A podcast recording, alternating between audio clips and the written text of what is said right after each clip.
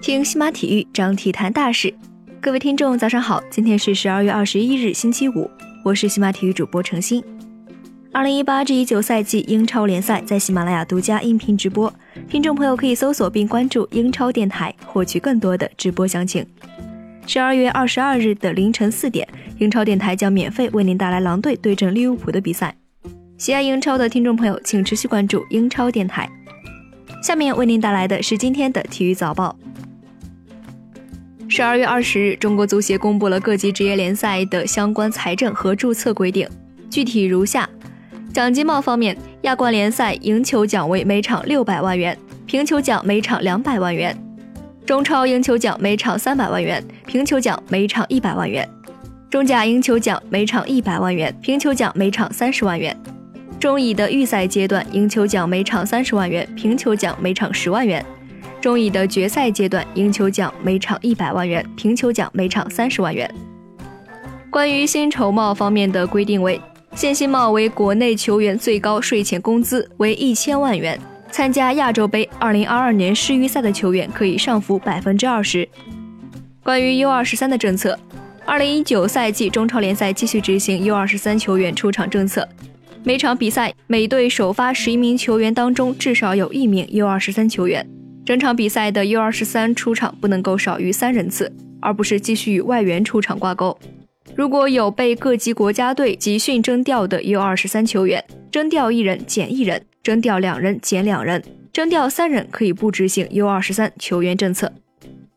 关于中甲的改制，二零一九赛季中甲联赛最后一名直接降级，中乙的前三直接升级，倒数第二、第三和中乙的第四、第五进行附加赛。二零二零年的中甲联赛扩军至十八队。二零一九年中甲联赛将全面引入 VAR 技术。关于女足方面的调整，申请中超准入的俱乐部必须拥有一支女足球队，并且参加女超、女足、女乙联赛。女超俱乐部每年的投入不得低于一千五百万，且不能高于三千万。但此项现在是非强制执行，会逐渐过渡到 A 表。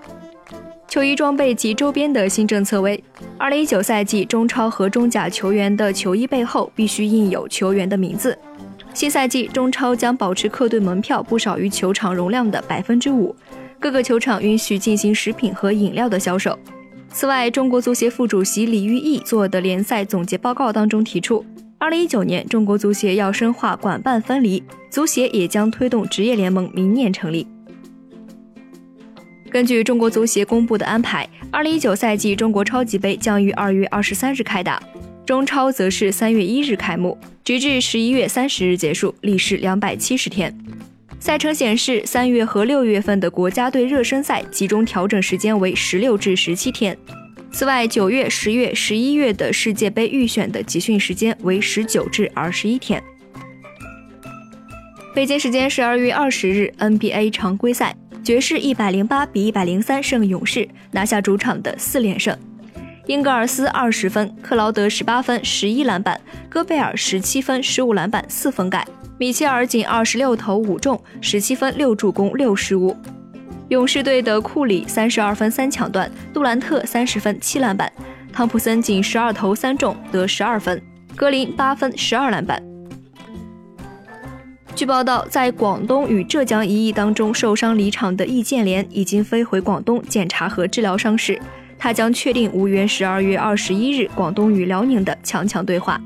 据悉，易建联的左脚一直带有旧伤，之前也是长期的带伤坚持比赛。二十三岁的美国游泳名将米西·富兰克林发文宣布退役。在二零一二年的伦敦奥运会上，富兰克林收获了四金一铜，成为女选手当中最大的赢家。二零一七年的一月份，富兰克林接受了双肩手术，治疗困扰她的滑囊炎，但在此之后，她并没有恢复到最佳状态，逐渐的淡出了世界顶级舞台。据新华社报道，国际帆船大奖赛中国船队宣布。原上海帆船队队员、第三十二届美洲杯帆船赛船员王宇通过选拔测试后入选后备团队，这也宣告着中国船队正式启动了精英船员的招募计划。国际帆船大奖赛将于明年的二月份在悉尼上演首场角逐，届时中国船队将由新西兰名将菲尔·罗伯森带队。以上就是今天体育早报的全部内容，感谢您的收听。关注西马体育，我们将为您带来更多的体育资讯。